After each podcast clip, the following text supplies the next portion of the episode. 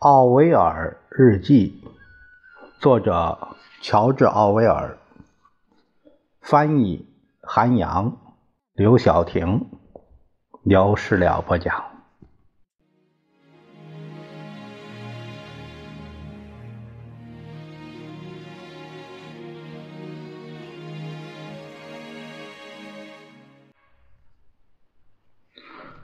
我们继续。看后面的日记，呃，接下来这篇是一九三八年十一月七日，没有雨，有点凉，月亮很明亮。今天农民们用驴子在居园里耕地，他们的犁又小又轻，没有轮子，但犁头是欧式的，很锋利，产自捷克斯洛伐克。可能得花一两英镑。犁地并不轻松，但对一头强壮的驴子来说不是大问题。它一趟可以犁出挺大一块地，呃，大约是二十五码长，五码宽，几乎长满了草。橙子现在已经熟了，前几天我们尝了一些，是柑橘类的。新大麦到了，约三十磅，花了十七点五法郎，一磅将近一便士，比之前便宜。在房子旁边的旧石槽里发现了一个腐烂的动物的头，可能是狗头，但我觉得是柴头，好像这个国家的确有柴。不管是哪种动物，脑壳还是很完整的。于是我把它挂在棍子上，好让虫子把它清理干净。一九三八年十一月八日，晴朗暖和，昨晚下了点雨，呃，几株香豌豆发芽了，一枚蛋，乌龟在泥上留下了足印，很容易错认为是野兔的。十一月九日，种了香豌豆。之前种的大约六株，只有六株发了芽。康乃馨啊，还有紫罗兰也种了一些。十一月十日，种了石竹花、高带花啊、山字草，整天都是阴天有雨，还算暖和。夕阳很美。天空泛青，大群椋鸟飞过。十一月十二日，当地的灌溉方法将需要灌溉的农田分成多个长四英尺、宽三英尺的小地块。灌溉渠与流过农田边缘的溪流相连。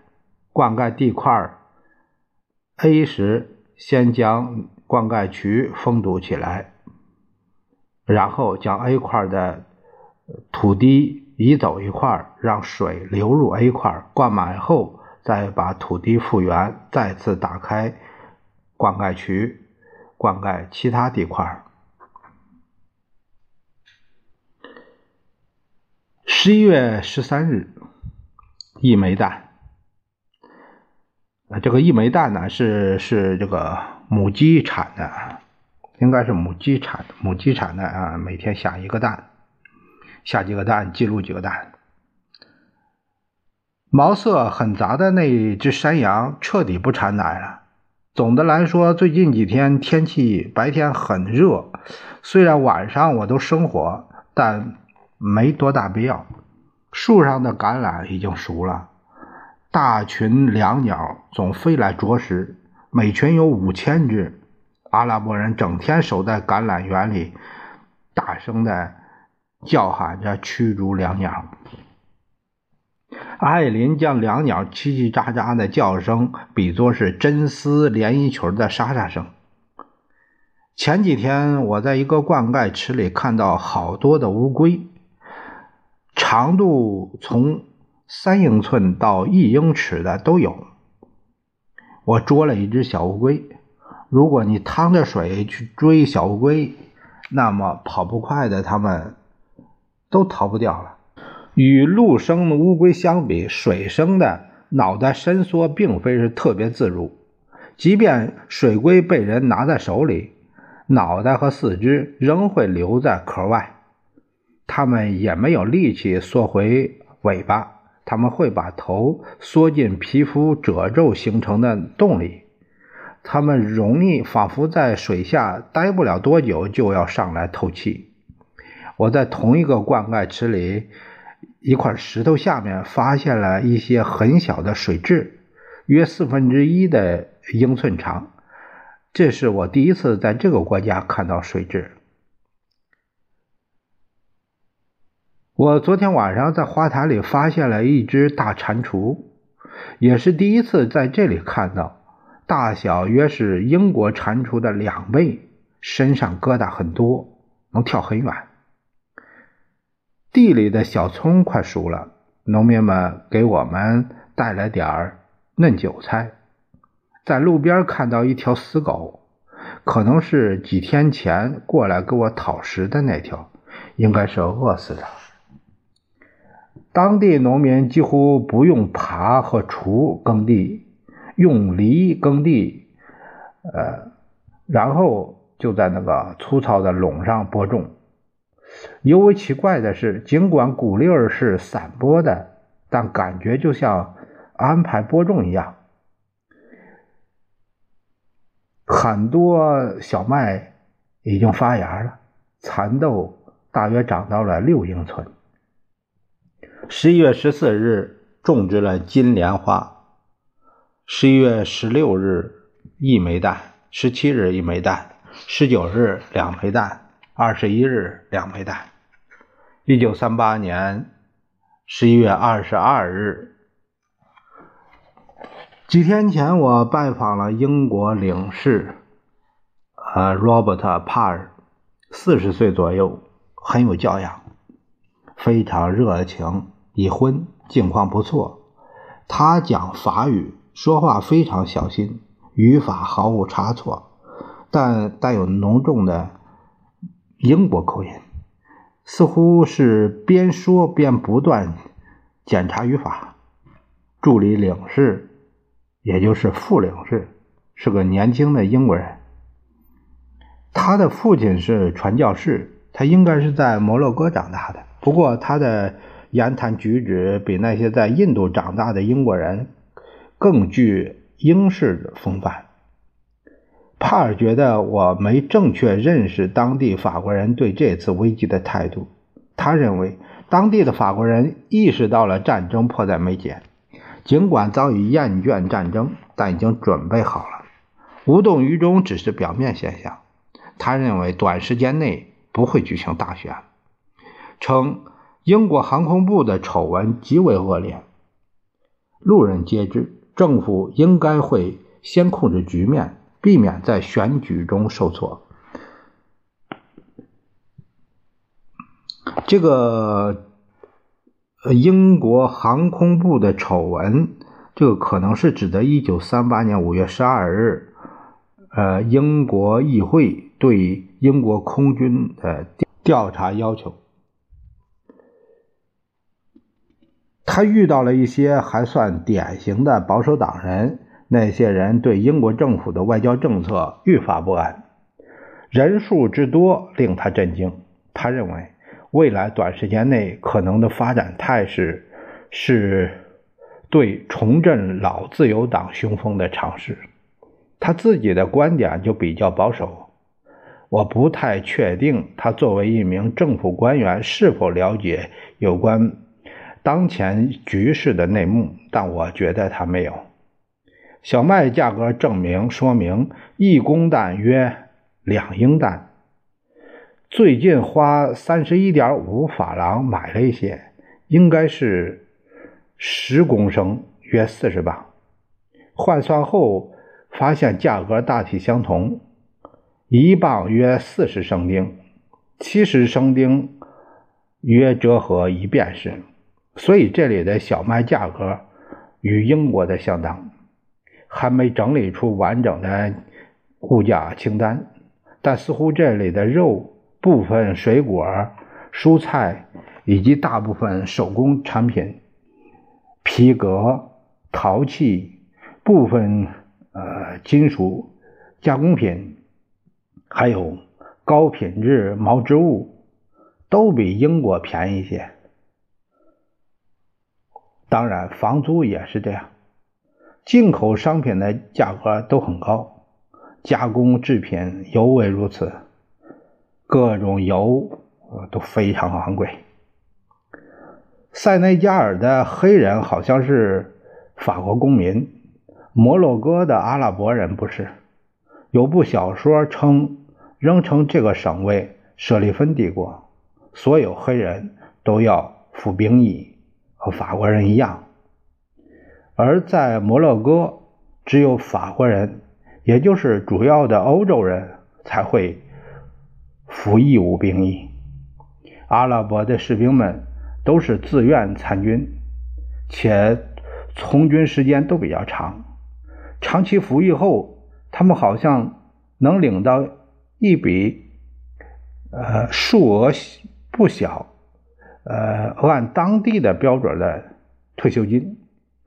比如我们的仆人，呃，麦赫贾布，呃，穆罕默德就曾在一支阿拉伯的前线部队服役十五年，现在每天的退休金约为五法郎。忘了说了，马拉喀什的人口有个收费站，所有要进城的卡车都得在此卸货，所有入城销售的货物。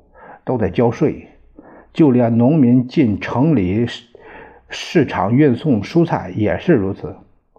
我不知道税率，但城里城外的蔬菜价格差别很大。一九三八年十一月二十二日，一枚蛋。二十三日，天气晴朗温暖，不太热，有时晚上的生火。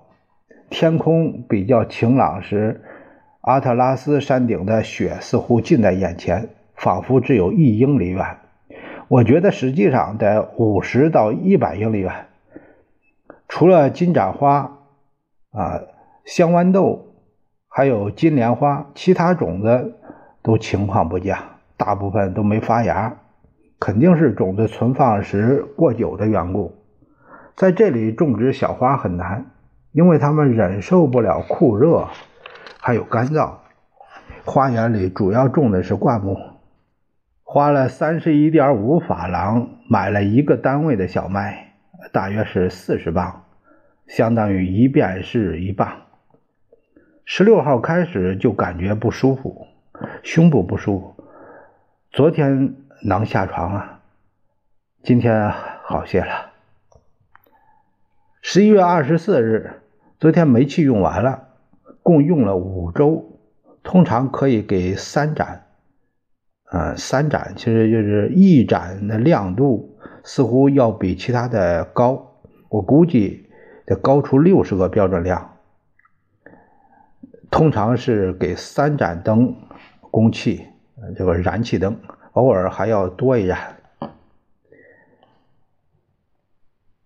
十一月二十五号两枚蛋，二十七号两枚蛋，二十八号两枚蛋，二十九号两枚蛋，三十号两枚蛋。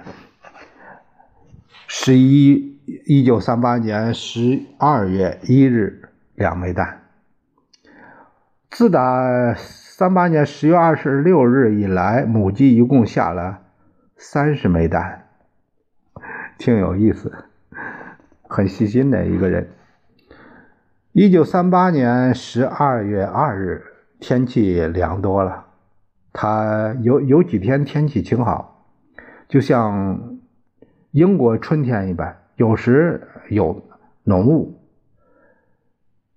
前天下了一场大雨，天气晴朗的时候，阿特拉斯山仿佛触手可及，轮廓清晰可见，而有的时候完全看不清。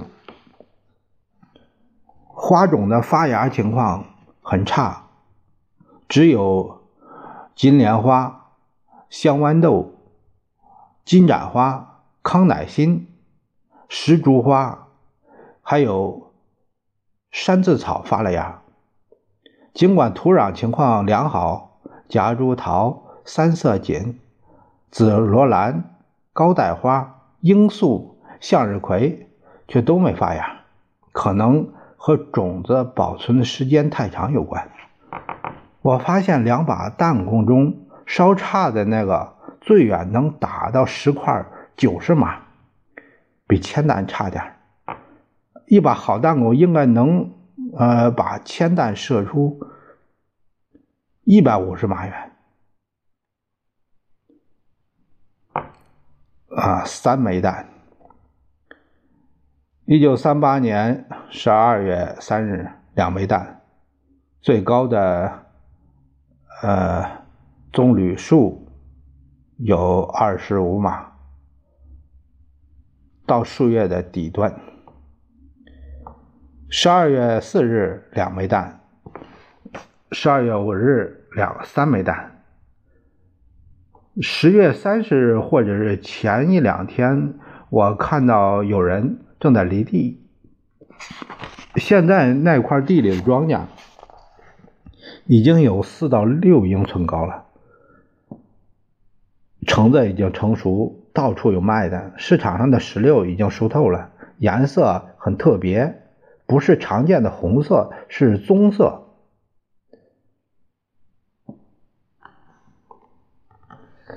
一九三八年十二月六日，两枚弹。现在夜里很冷。十二月七日，两枚弹。昨天下午比平时热很多。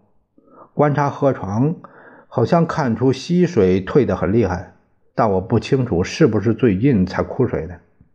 昨天我们沿着一条小溪散步，那里实际上有三个河床，一个是他目前流过的，约。六英尺宽，一英尺深。第二个河床大概是十英尺宽，明显是溪水在最潮湿的季节上涨到的位置。呃，再向外是另一处宽阔的河床。河道的白色印记表明，眼前这条小溪曾是一条大河。附近又飞来很多小鸟，我猜其中一些是候鸟。石榴叶子变黄了。一九三八年十二月八日，两枚弹。早上有沙尘暴，接着下起了大雨。下午寒冷大雾，像英国一样。一九三八年十二月九日，两枚弹。我注意到猪鹿总是在翻地的人附近觅食。非常温顺，可能是找虫吃。缅甸的猪鹿就不一样，可能是因为这里的溪流附近几乎没什么食物。一九三八年十二月十日，一枚弹。一九三八年十二月十日，呃，这个这个是在西蒙别墅写的。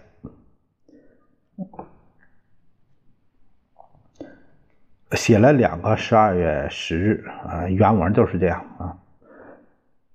还没有完全明白当地的土地制度，不知道这里的农民们是自己拥有土地还是租赁土地。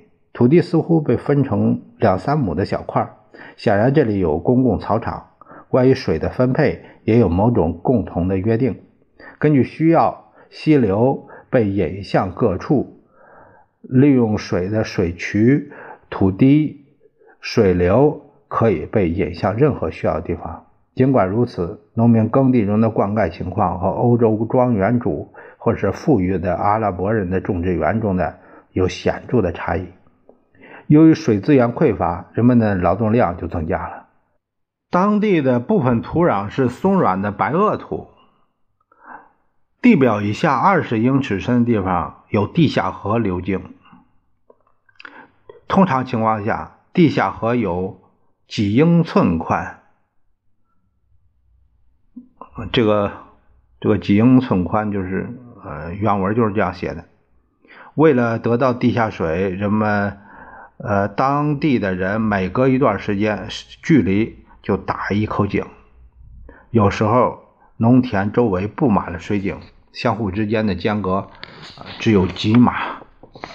我不知道为何要打这么多水井，但很多农田里都是这样。我之前在一片农田周围看到十二口井，有证据表明，近年来当地河流的水位严重下降，有的溪流有三条河床，一条是现在的河床，一条稍宽的是雨季的河床，还有一条非常宽，是过去某个时期的河床。一些新近开垦的土地似乎已经开始荒芜，如果水量不足。小种子很难发芽的，当地农民根本不用耙，但似乎会从不同地方犁地，犁好的地一道道犁沟，这样可以尽量让播散的种子保持直线，可能是呃保持水分的方法。冬季谷物，我猜是大麦，现在有四到六英寸高了。树木的长势似乎比小庄稼要好，比如橄榄，黑色的，因为苦味儿，呃，这这闻名。这个橄榄有苦味儿，长得黑色，这个这个橄榄长得不错。尽管如此，除了棕榈树、橄榄树，当地人并不种其他的树。劈好的优质柴火，这这个这个优质柴火，大部分都是树根啊，全都是橄榄木的。每吨大约呃是七十到八十法郎，相当于约为八先令。木头和炭都是当地仅有的燃料。附近有座新的橄榄树种树的种植园，由法国人经营，像是阿拉伯工人的苦力集中营，但条件还还算不错，比印度类似的地方要好的很多。除了少数有钱人，村子里的阿拉伯人几乎都住在小草棚和棕榈树叶搭的棚子里，大约有八到十英尺宽，呈蜂窝状。还有一些人其貌不扬，住在小帐篷里，其实就是一根杆子撑起一块布，没有墙，也没门帘这些人似乎多少把。小帐篷当成了永久的居所，因为他们还在周围建造了小围墙。通常，村子周围都围着十英尺高的泥墙，墙头上杂草丛生。男子负责犁地，女子负责田地里的其他活计，比如除草这种费力的活这和缅甸的情况一样，当地的孩子们。在还不会说话的时候就得干活，通常就是放牧。他们精于此道，从不会分散精力，仿佛非常明白自己的职责。有人经过时，很多农民就会出门乞讨，这可能是看到欧洲人的自然反应。一般给他们二十圣丁就行了。农妇们都不蒙面纱。至少我看见过他们都这么做。仔细看了看《小摩洛哥报》，发现的版面的安排是这样的：报纸共有十页，有时候是十二页，分成六十个栏目，内页至少三分之一都是广告，封底内页还有倒数第二页全是广告。广告主要包括宝盈洗衣粉和利富尔公司的其他产品。我注意到利富尔产品包装上总是强调自己的产品产自法国，还有雀巢牛奶、各种船运公司、几种护眼液，还有其他的专利的药品。虽然摩洛哥新闻有专用的版面，但并非头版的主要内容。报纸里没有书评栏目，尽管装订的不错，但与其他。普通的法国报纸相比，文章笔调相对乏味。当地所有的报纸都带有浓厚的爱国主义色彩，比如在利奥泰元帅的雕像抵达卡萨布兰卡的过程中，《小摩洛哥报》和《摩洛哥新闻报》连续三天都用至少一个专栏的篇幅报道这个事儿，通常会几乎占整个的版面，这是在吹捧廖泰。雕像落成的当天，摩洛哥新闻报的头版都在报道这个事儿。摩洛哥新闻报经常要求打压共产党，而尽管小摩洛哥报认为，呃，达拉蒂是英雄。也同情德拉罗克，但并未如此要求。那这个说到啊，这两个人物啊，这个说到是路易·郝伯特·贡萨福哦利奥泰啊，这个名字很长。他是一八五四年生人，一九三四年去世的，法国。驻摩洛哥总督，摩洛哥发展的关键人物，在一九一六年、一七年出任法国作战部长。一九三一年在巴黎组织了法属殖民地博览会。哎，这个人对当地呃发展做出了这个突出的贡献，是关键人物嘛。还有这个是达拉蒂，爱德华·达拉蒂。是一八八四年生人，一九七零年去世的，呃，法国社会党人。一九三八年到一九四零年出任法国总理。三八年九月三十日，和这个张伯伦、希特勒、墨索里尼等人签订了慕尼黑协定，把苏台德地区割让给了德国。这这是他们，呃。四个人干的，四家，法国人、英国人、啊德国人，还有意大利人，这这这个四个四个国家干的事儿。德拉罗克，德拉罗克呢是这个生于一八八五年，死于一九四六年，火十字团的极右翼领导，该团体反马克思主义。反资本主义，后来遭到禁止，并重组为法兰西社会党。罗克反对德国，没有成为通敌者。马拉喀什销量最大的报纸似乎是《坦诚周报》周刊，《坦诚周刊》街头巷尾都有出售。然而，读者们会发现。坦诚周刊不过是法西斯主义的刊物，当地基本上买不到左翼法国的报纸。